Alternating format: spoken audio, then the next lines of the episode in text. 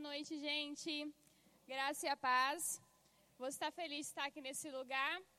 Amém. Eu também sou bastante feliz de poder vir cultuar o Senhor. E para mim também é uma grande alegria, né, de estar aqui, de poder estar ministrando em um culto da família. Quando eu fiquei sabendo que ia ministrar no culto da família, eu fiquei, me senti bastante desafiada, porque eu pensei, né? Tenho dois anos só de casada, não tenho filhos, não tenho muita experiência. Meu Deus, o que, que eu vou falar? Só que a gente tem algo que é a palavra de Deus. E é ela que nos ensina todas as coisas, é ela que nos instrui a todas as coisas.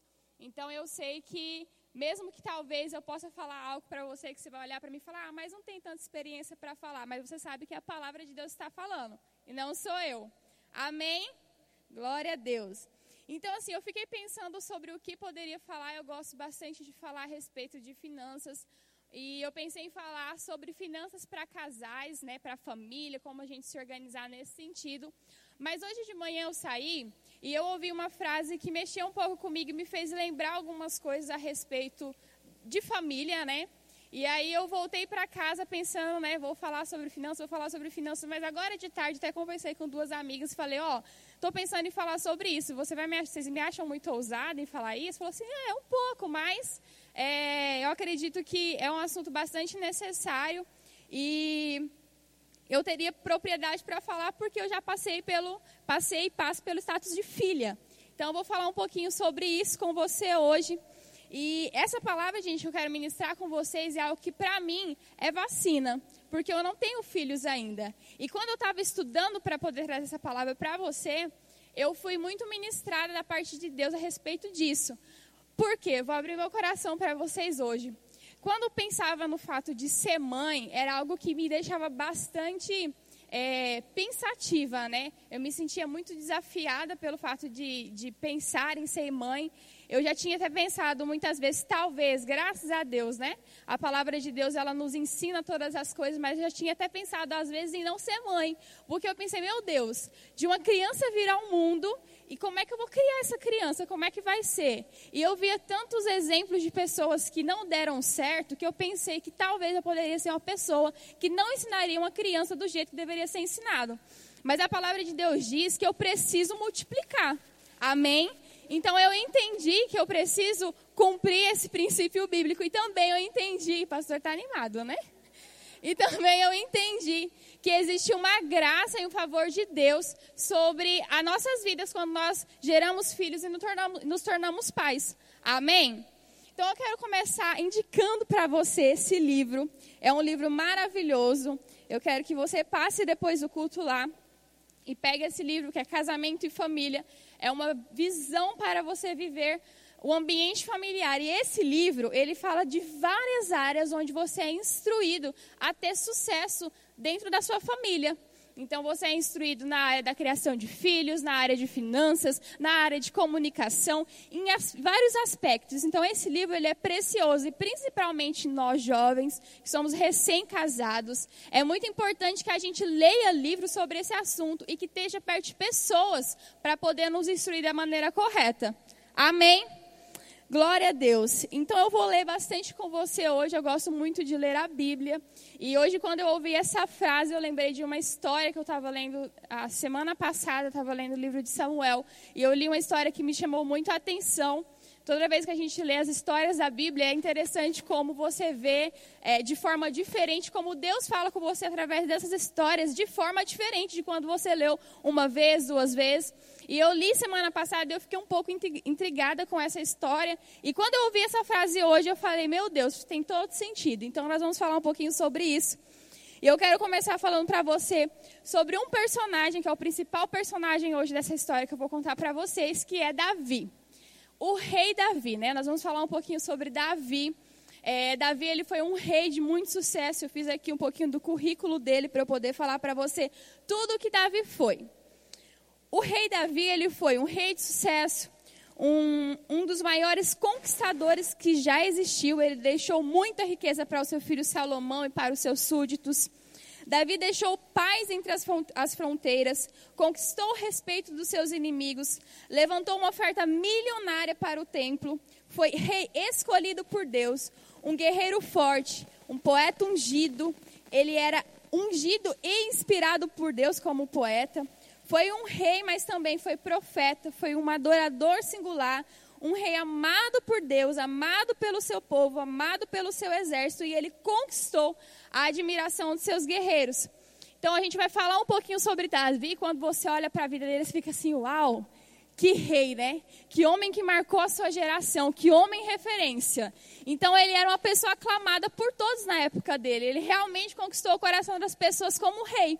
E eu quero que você abra a sua palavra lá em 2 Samuel, no capítulo 23, que eu vou te contar uma das situações em que o rei Davi ele viveu, para você entender um pouquinho mais sobre é, tudo aquilo que o rei Davi conquistou.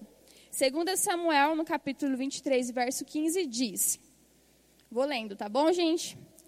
E teve Davi desejo e disse: Quem me dera beber da água da cisterna de Belém, que está junto à porta.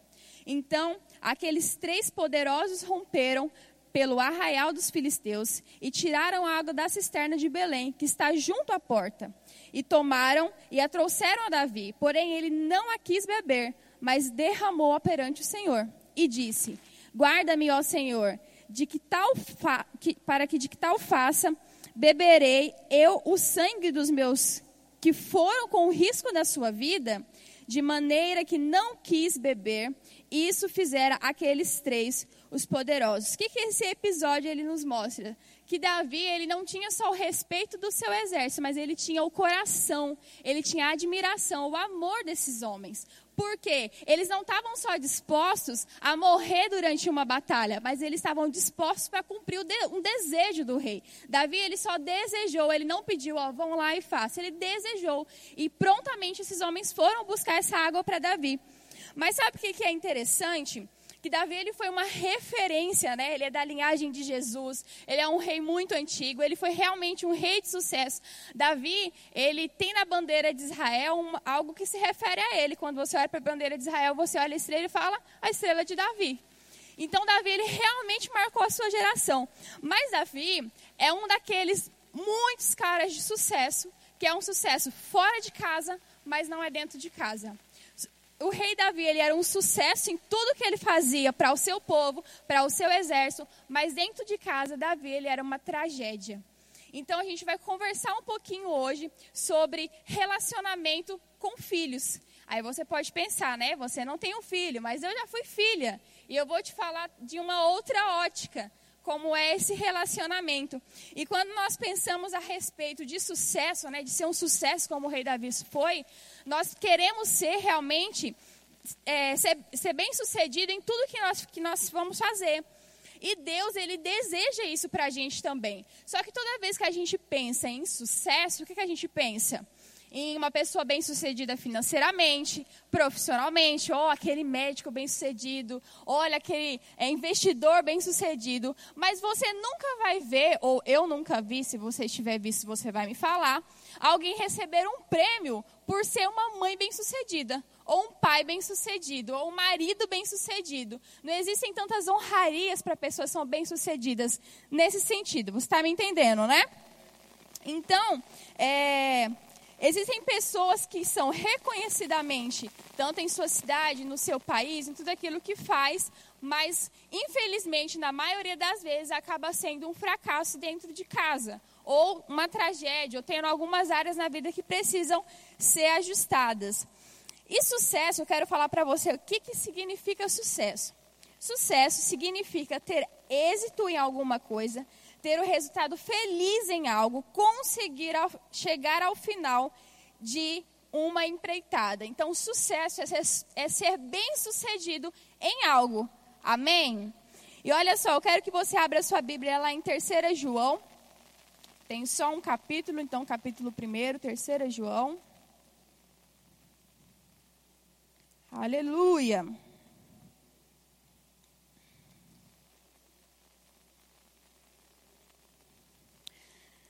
3 João, no verso 2, diz o seguinte: Amado, desejo que te vá bem em todas as coisas e que tenhas saúde, assim como vá bem a sua alma.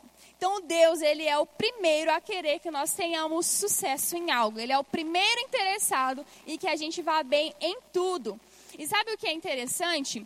Que o apóstolo Paulo ele fala em Romanos no capítulo 15, no verso 4, que tudo que foi escrito é para o nosso ensino e para que pela paciência e a consolação das escrituras tenhamos com, é, segurança.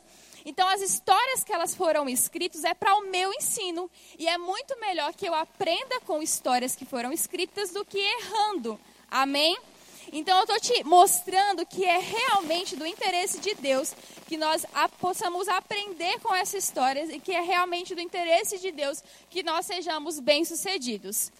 Aleluia! Então, eu vou te falar um pouquinho sobre relacionamentos com filhos e Deus, querido, Ele criou é, esse relacionamento e Ele criou você e eu para que sejamos um sucesso como pai e como mãe. Amém? Então quero que você repita comigo bem forte. Eu nasci para ser um sucesso como pai. Eu nasci para ser um sucesso como mãe. Eu também ainda não sou mãe, mas você é um sucesso como mãe. E sabe, querido, que Davi, ele teve muitos filhos e a Bíblia, ela fala sobre algum desses filhos. E eu vou te dar exemplos hoje de como Davi, ele foi realmente uma tragédia dentro da sua casa, em alguns comportamentos, em algumas situações que ele teve com seus filhos. Primeira de seus filhos, que você vai ver nessas histórias que é contada da vida de Davi, foi Tamar. Tamar era filha de Davi e ela foi violentada sexualmente. Outro filho de Davi, Aminon, ele foi assassinado. Outro foi Salom, é Absalão, que se rebelou contra ele, foi morto. E o outro é Adonias, que quis usurpar o trono do seu pai.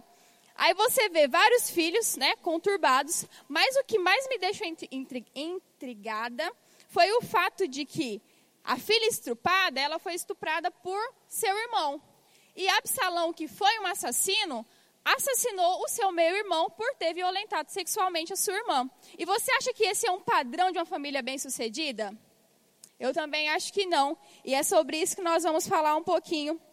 Que esse não é um histórico familiar de sucesso. E nós vamos falar como Davi ele lidava com, com é, como ele lidava em casa. E eu quero que você entenda ao discorrer dessa história algumas situações em que a gente pode aprender e não fazer igual. Amém? Então você vai abrir sua palavra lá em 2 Samuel, no capítulo 13. Eu quero que você acompanhe para você poder entender algumas coisas. Eu vou começar lendo já. E aconteceu depois disso que, tendo Absalão, filho de Davi, uma irmã formosa, cujo nome era Tamar, Aminon, filho de Davi, amou-a.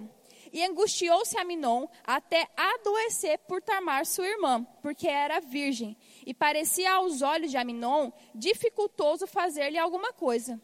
Tinha, porém, Aminon, preste atenção nisso, tinha, porém, Aminon um amigo, cujo nome era Joanadab, filho de Simeia, irmão de Davi.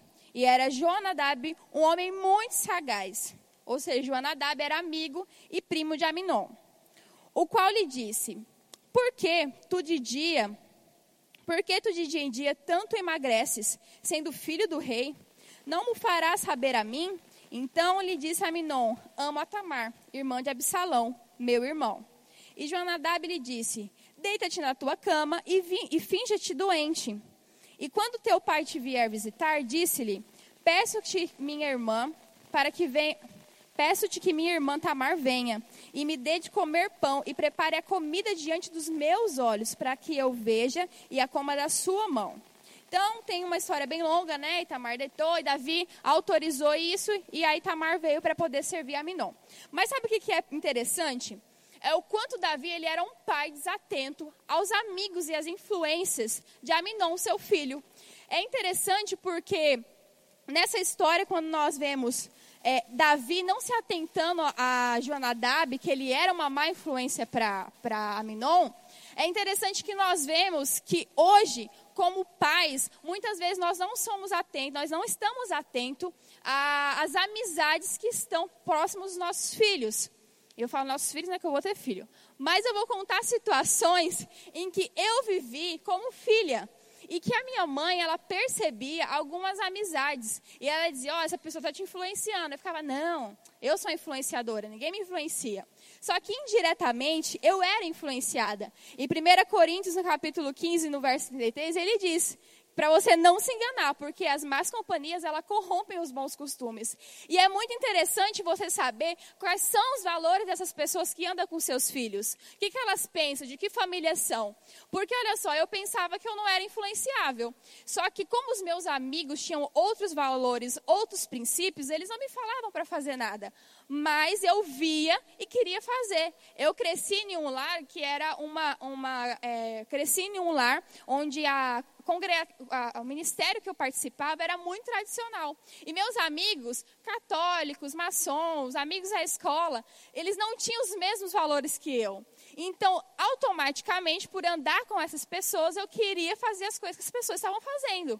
E minha mãe sempre, eu assim, eu tinha uma personalidade um pouco forte, e aí ela falava comigo e eu não queria fazer, e mesmo novinha ela rebatia e eu tinha que obedecer porque eu estava debaixo dela e a gente precisa entender que quando estamos na casa dos nossos pais, as regras são deles e não as nossas. Amém? Então, o que que, o que, que acontecia? O pastor está animado, né? Então, o que, que acontecia? É, era, é muito importante que você, como pai, fique realmente atento com as amizades e as influências dos, dos, amigos dos seus filhos. Muitas vezes a gente acha que o filho, por estar em casa, ele está seguro, mas você tá, algumas vezes é importante, algumas vezes não é importante que você vistorie o que seu filho está fazendo dentro de casa, acessando a internet, jogando. A gente vê muito caso de, de jovens que ficam o dia inteiro na internet, fica jogando, conversa com pessoa que você nem sabe quem que é, não sabe o que está falando, não sabe quais são as influências dessa pessoa, e é importante que você você não se segure em uma falsa segurança porque o seu filho está dentro de casa. Porque pode ser que ele também esteja correndo perigo dentro de casa. Então, é muito importante você saber quem são as amizades do seu filho. E aqui a gente observa como Davi, ele era um pai desatento. Ele não percebeu que mesmo, gente, tem uns priminhos que são terríveis, né, assim. Né? São boas influências. E é, como, é interessante que Davi ele não percebeu isso, ele não se atentou que Jonadab ele não era uma boa influência para Minon. E uma outra coisa que é muito interessante aqui, que dá para perceber que realmente Davi ele era um pai muito do tapado, foi que ele não estranhou o pedido de Aminon. Olha só, a, a Tamar ela era uma princesa. E uma princesa, ela não servia, ela não tinha por que fazer coisas para outra pessoa. E quando é, Aminon faz esse pedido para Davi, o mínimo que ele que perguntar, o que, que você quer com a sua irmã? Por que, que você quer que ela venha aqui? Nós temos milhões de serviçais. Não, Davi nem o questionou, então o Tamar veio, e aí a história discorre, né? De toda aquela. Foi bem terrível, se você ler, é um pouco, um pouco bastante assim. Deixa você bastante bravo com a situação. E o que, que é interessante nisso? É que. É, Tamar veio, aconteceu toda aquela situação. E logo em seguida, é, Aminon, ele não era apaixonado por Tamar. Então, era só lascívia. Então, quando aconteceu a coisa, ele expulsou Tamar de fora, para fora do quarto dele. Enfim, a história termina lá e, e vai terminar desse jeito. E aí que entra é, Absalão na história, né? Então, Aminon violentou Tamar, é, Davi ele foi um pai muito desatento, não viu quais eram as influências que cercavam a vida de Aminon. E aí depois acontece essa situação com Tamar, que outra vez ele não se atentou para algumas coisas. E aí entra Absalão. E a Bíblia era muito clara em, em 2 Samuel, no capítulo 13. Eu quero que depois você leia essa história. A Bíblia é muito clara quando fala que Davi, ele se enfureceu. A Bíblia não fala que Davi fez alguma outra coisa. Ele, a Bíblia só fala que ele se enfureceu. E Tamar ficou lá desolada e chorando pelo que tinha acontecido. E eu tenho certeza que se Davi tivesse tido alguma atitude em relação a Tamar, a Bíblia teria relatado uma conversa, algo, mas não foi relatado. E isso me deixou bastante cucada porque eu fiquei pensando, poxa, ele não deu o suporte para a filha. E aí só ficou bravo, foi só isso. E aí, o que aconteceu? Tamar, é, Absalão, ele entra na história e aí a gente vai ler lá agora em 2 Samuel, no capítulo 13, no verso 21. Para você entender um pouquinho do que aconteceu depois. Aleluia. Está entendendo o que eu estou falando? Amém. Então, ó, aqui a Bíblia vai falar que Davi, ele ficou indignado, algumas versões furioso e não passou disso. Aí a história vai continuar e agora vai entrar Absalão nessa história. O que, que aconteceu? É, Absalão, ele começou a gerar no seu coração uma, um ódio pelo seu irmão. Ele começou a nutrir um ódio pelo seu irmão. E tem pessoas que dizem que com o tempo, né, o tempo ele cura todas as coisas, mas não. Se você for lá em é, 2 Samuel, no capítulo 13, no verso 20, 23, vai dizer que dois anos depois, quando os tosquiadores de ovelhas de Absalão estavam em Balzabor, perto da fronteira de Efraim, Absalão convidou todos os filhos do rei para se reunirem com ele. Eu vou falar para você, te contextualizar o que acontece aqui. Absalão tramou a morte do seu irmão Aminon. Então, o que, que ele fez? convidou todos os irmãos, falou: vou fazer um banquete aqui, mas real, a real intenção dele era embebedar todo mundo e então deixar Aminon bêbado e depois mandar matar ele. E foi exatamente isso que aconteceu no discorrer dessa história. É, Aminon ele se embriaga e aí é, Absalão dá ordem para os seus servos para matar Aminon. E o que, que acontece? Absalão fala para eles: ó, pode ficar tranquilo, porque vocês não vão sofrer por isso. Eu estou me, me responsabilizando sobre o que está acontecendo, então é uma ordem minha para tirar a vida de Aminon, então vai ficar tudo certo. E depois disso, Absalão ele foge. Então, ele vai fugir depois que aconteceu isso. Então, foi uma tragédia depois atrás de tragédia. Certo? Vocês estão entendendo? E Davi estava por aí, né? Que não aparece aqui ele resolver nada. E aí, o que, que vai acontecer? Então Absalão ele vai fugir, ele vai ficar três anos lá pra, pra, junto com seu avô. E aí Davi manda chamar Absalão de volta para morar em Jerusalém. Mas Davi fala para ele: ó, você vem, quero que você resida em Jerusalém, mas eu não quero ver a sua cara. E aí Absalão volta e fica dois anos lá sem Davi olhar para a cara dele. E Absalão, acredito eu, pensativo com aquilo, o que, que ele faz? Ele tenta chamar a atenção do pai. E aí o que, que vai acontecer? Agora você vai lá para 2 Samuel, no capítulo 14, que você vai ver o que, que vai acontecer com a volta de Absalão, dois anos lá e o pai sem falar com ele. Ele vai, de alguma forma, tentar chamar a atenção do rei. Então a palavra vai dizer o seguinte: 2 Samuel, capítulo 14, no verso 28. Absalão ficou dois anos em Jerusalém sem ver a face do rei. Então mandou chamar Joabe para enviar ao rei. Mas Joabe não quis vir. Mandou chamá-lo pela segunda vez, mas Joabe ainda não quis vir. Então Absalão disse aos seus servos: Vejam, Joabe tem um pedaço de campo pegado ao meu e tem cevada nele. Vão lá e ponham fogo. E os servos de Absalão meteram fogo nesse pedaço de campo. Então Joabe se levantou e foi à casa. E lhe disse: por que os seus servos meteram fogo no, é, no, pedaço de campo que é meu? E Absalão respondeu: Mandei-mo chamá-lo, dizendo: Venha cá. Mandei chamá-lo, dizendo: Venha cá, para que o envie ao rei, para dizer-lhe o seguinte: Para que vim de Gessur? Melhor seria ter ficado lá. Agora quero ver o rei. Se há em mim alguma culpa, que ele me mate. Então Joabe foi ao rei e lhe entregou a mensagem a Absalão. O rei chamou Absalão e este se apresentou diante dele e inclinou-se o rosto em terra e o rei o beijou. Olha que história linda. Absalão volta na expectativa que fosse reencontrar seus pais, seu pai, conversar, resolver as coisas, mas o rei não queria vê-lo. Então, numa é, tentativa de chamar a atenção do rei, Absalão tem esse tipo de atitude, né? Ele faz uma coisa perversa para chamar a atenção. Mas o que é engraçado é que Absalão, eu acredito que ele estava esperando ter uma conversa com Davi. Foram muitas coisas mal resolvidas, muitas coisas que ficaram no meio do caminho. E quando ele chega, ele recebe uma saudação e um beijo no rosto. E acabou. Então, o que, que vai acontecer? Um pai que ficou cinco anos sem ver o filho, ficou com várias coisas mal resolvidas, ele não tem uma conversa, ele não resolve o problema.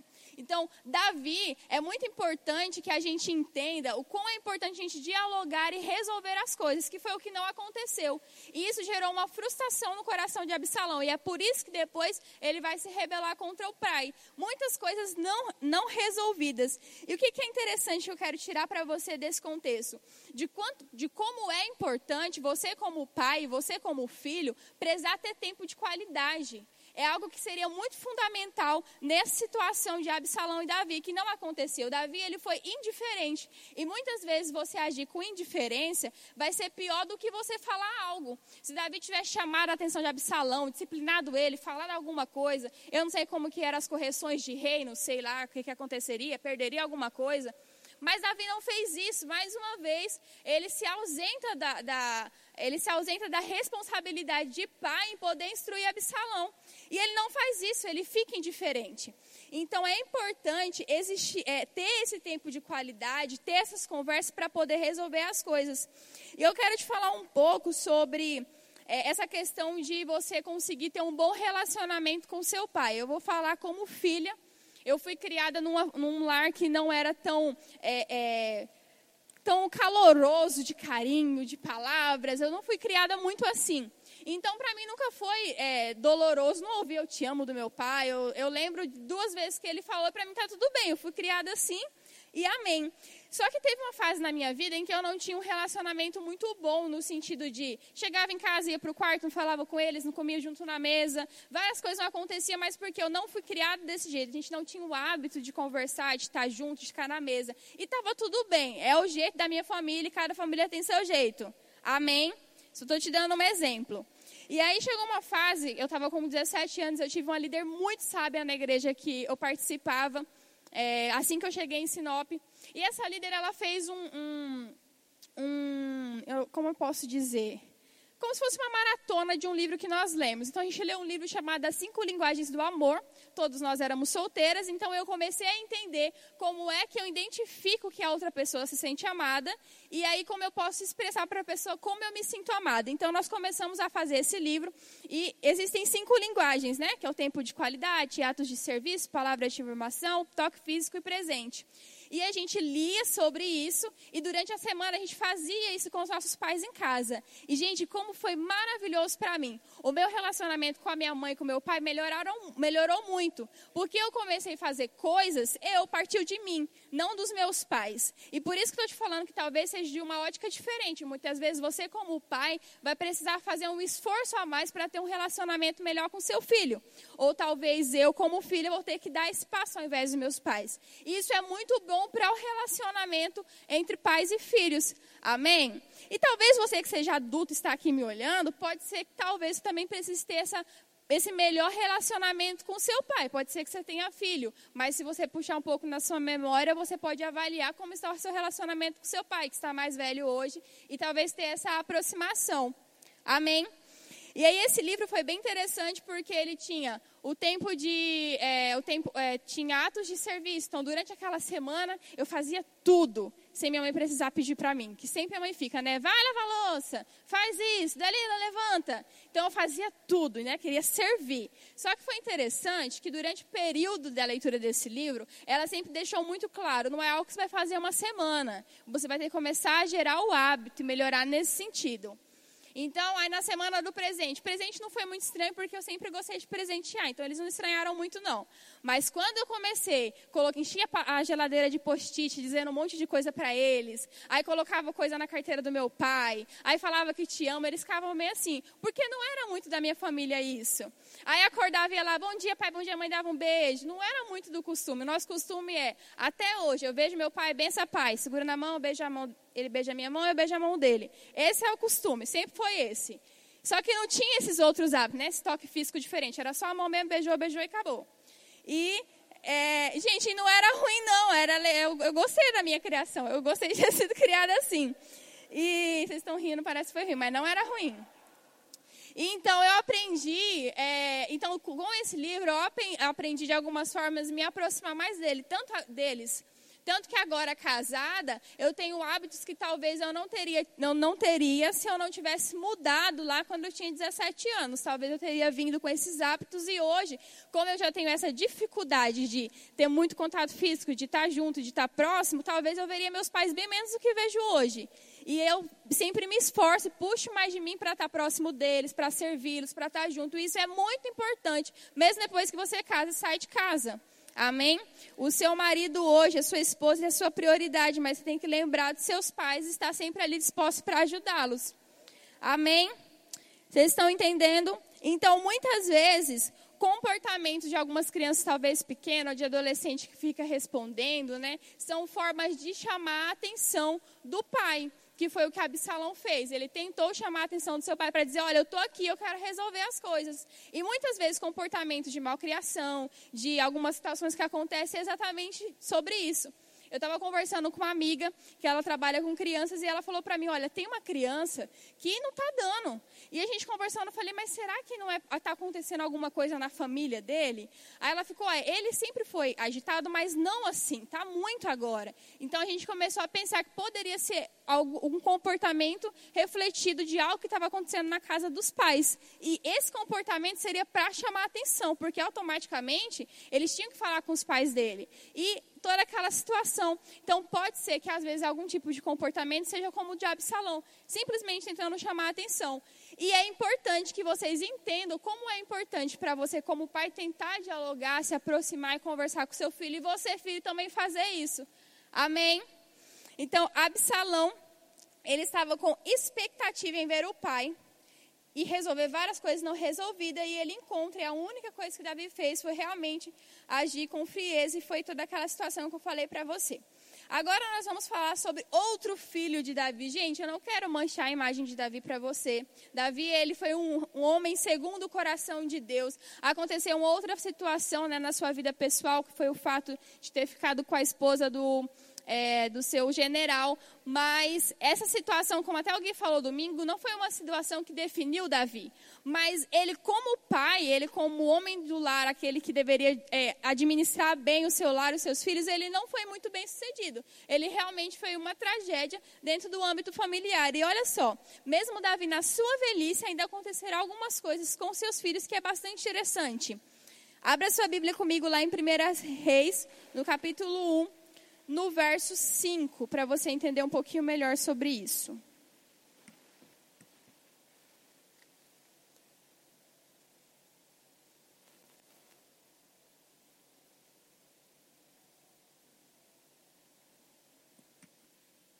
Amém.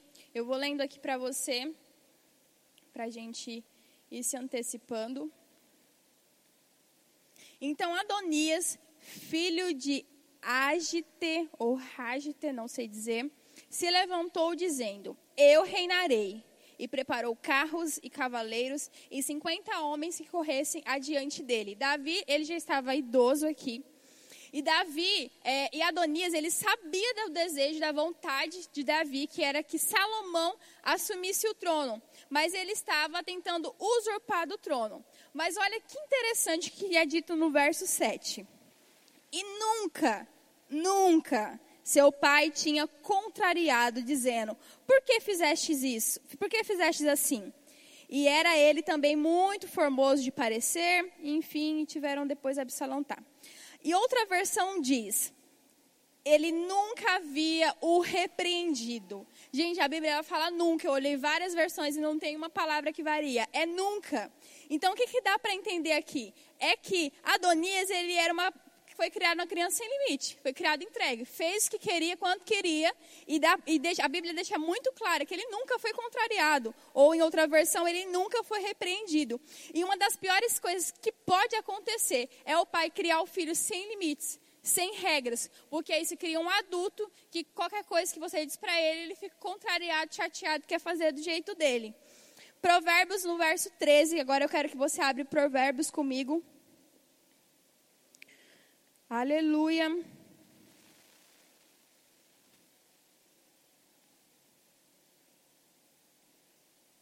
Provérbios no verso 13, no, no, é, no, capítulo 13, no verso 24, diz: O que não faz uso da fara odeia o seu filho, mas o que ama desde cedo o castiga. Provérbios 23, verso 13 e 14 diz: Não retires a disciplina da criança, pois se a fugir Pois se a fustigares com a vara, nem por isso morrerá. Às vezes, quando minha mãe me batia, parecia que eu ia morrer, porque fazia um drama, mas nunca morri dela me batendo. Provérbios 29, capítulo 29, verso 15, até, é, verso 15 diz: A vara e a repreensão dão sabedoria, mas a, mas a criança entrega a si mesmo e envergonha a sua mãe. E eu acho muito interessante, gente, quando fala-se de crianças sem limites, é que uma criança, geralmente, quando ela não tem limite dentro de casa, ela não vai ter limite fora de casa. Então, quando você vê um pai reclamando, ah, porque essa criança é assim, é porque provavelmente ele não tem limite dentro da casa dele. E a minha mãe, ela sempre tentou, eu era bastante assim agitada criança, e ela sempre tentava me corrigir. Eu lembro que, eu até falo para ela hoje, faz, ah, tudo me batia. Só que eu lembro que tudo que eu fazia, se eu caía, se eu me eu já passei várias situações, se eu caía, me machucava, me afogava, furava o braço, a primeira reação dela, ela me tirava, me batia, depois ela me socorria. Porque provavelmente eu fiz algo que ela tinha falado que não era para fazer. Era tipo, ela falava, Dalila, não faz. Eu ia lá e fazia. É basicamente isso. Então eu era sempre muito corrigida, né, na, literalmente na vara. E ela conta uma situação que ela sempre estava cozinhando e eu sempre queria ir com meu dedo no fogo do fogão. Sempre. E aí ela batia na minha mão, aí um dia ela pegou e me deu uma, uma, uma surra de verdade. Eu falei, agora aprendeu. Só que aí, né, passaram-se alguns dias, eu vou lá de novo com o dedinho. Ela olhou para mim e falou que deixou eu colocar o dedo no fogo. Gente, não façam força para me entender mal. A minha mãe não queimou meu dedo, tipo, ah, vou pegar aqui e enfiar seu dedo aqui, não. Ou tenta afogar a criança, ou colocar o dedo na, na tomada, não. Mas o que eu estou querendo dizer é, o jeito que minha mãe viu para poder fazer com que eu entendesse que aquilo me fazia mal era, coloca o dedo então, já que você quer colocar, já que eu te bati e você não entende. Então, é muito importante você entender como você precisa disciplinar o seu filho. E eu me lembro muito claro de várias situações onde eu era disciplinada, onde eu era disciplinada, para poder fazer aquilo que os meus pais queriam. Amém? E olha só, existe uma versão para esse mesmo versículo de Provérbios capítulo 29, no verso 15, que diz: A criança entregue a si mesmo faz a mãe passar vergonha. E é muito triste quando a gente vê uma mãe pensando vergonha por causa do filho fazendo malcriações, né? Então, é esse exemplo que eu te contei da minha mãe. Então, o filho ele precisa ter limite, ele precisa ter regra dentro de casa, para que fora de casa ele consiga fazer isso. A minha mãe disse que teve uma fase na vida dela que ela não saía comigo, porque ela não conseguia que eu ficasse quieta dentro de casa. Então, toda vez que eu saía, eu, eu sempre quebrava alguma coisa, sujava roupa, fazia alguma coisa. Então, ela ficou uma fase comigo dentro de casa, porque eu não ela não conseguia me controlar. E ela fala isso, eu acho muito engraçado. Por quê? Eu contei esses dias, pra, até falando para Ana Clara, que toda vez que eu fazia uma coisa errada, eu ficava bem assim. Eu vou chegar em casa, a minha mãe vai me bater, eu vou chorar e vai passar. E ela não vai ficar muito tempo me batendo. Então, eu já ia preparada para apanhar.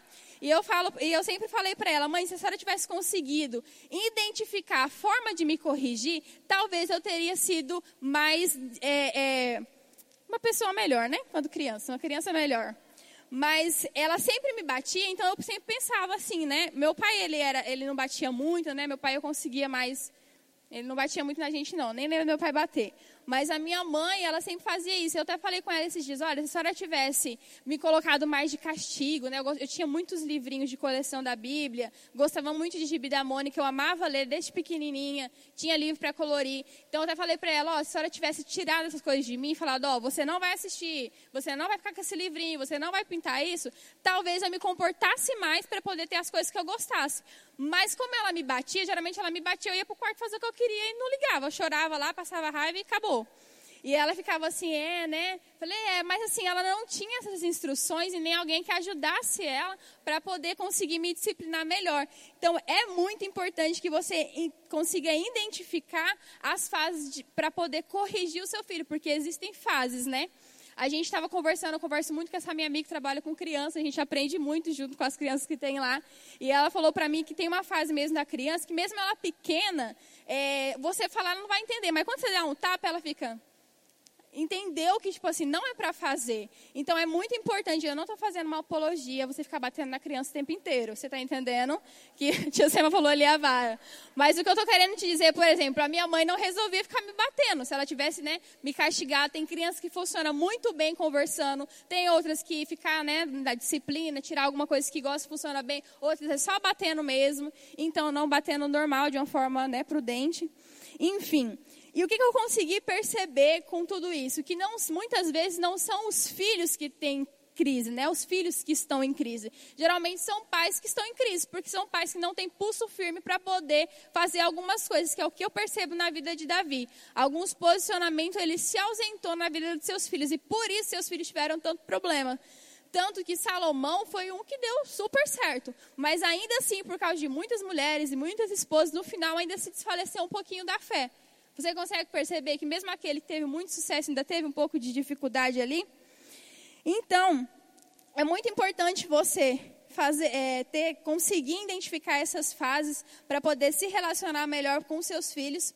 E é muito importante que os pais eles percebam isso para não deixar se manipular pelos filhos, porque tem filho realmente que ele consegue dar uma manipuladinha no pai, né? A minha mãe eu não conseguia, nem choro falso ela não caía de jeito nenhum. Mas o meu pai, quando eu ia para ele, eu sabia como que eu conseguia as coisas. Porque ele não estava tão em casa, minha mãe que estava, via as cenas que meu irmão fazia, ele não, ele, ele não via, então ele caía na gente. E ela ficava, ô Adolfo, tá, essa menina aí tá só de conversa, tudo falso. Então ela já Sabia, não enrolava ela, mas o meu pai, por que eu estou te falando isso? Porque eu sei que eu fazia isso com meu pai e com a minha mãe. Então é importante você se posicionar e ter um pulso firme para você conseguir disciplinar o seu filho da maneira correta.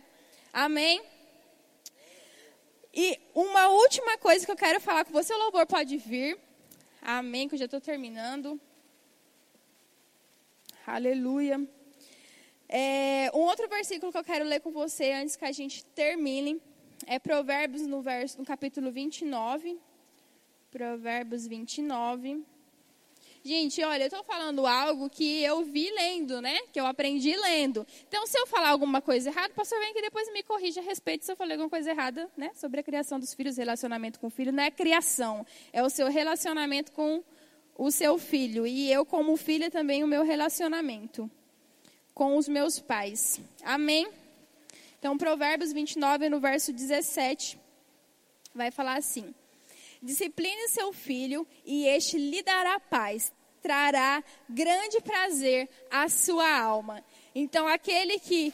Olha outra versão, eu acho legal essa versão porque ela diz: Castiga o teu filho, e ele te dará descanso e dará delícias à tua alma. Ou seja, quando você realmente sabe a forma certa de conduzir o seu filho na palavra de Deus, porque ela te instrui, Provérbios está recheado de instruções de como você disciplinar e educar seu filho. Amém? Então, quando você segue esse manual, que te dá várias instruções para várias áreas da sua vida, você consegue ser bem sucedido nela. Eu falei de Davi como pai, mas Davi como é, naquelas questões que eu te falei de sucesso, ele era um cara excelente. Para os seus servos, ele era excelente. Pode ser que tenha outras áreas da vida de Davi que também tenham sido excelentes. Mas como pai, ele realmente deixou, deixou mesmo a desejar.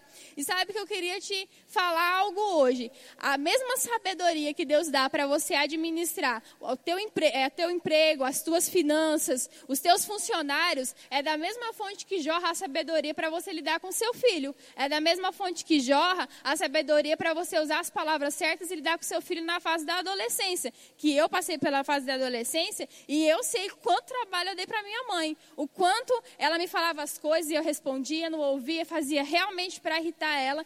Então a palavra ela vai dizer é, o apóstolo Tiago ele fala que quando você pede sabedoria ao Senhor, ele te dá. Então peça, seja específico para as coisas certas. Amém? O louvor está aqui, vocês podem tocar um pouquinho?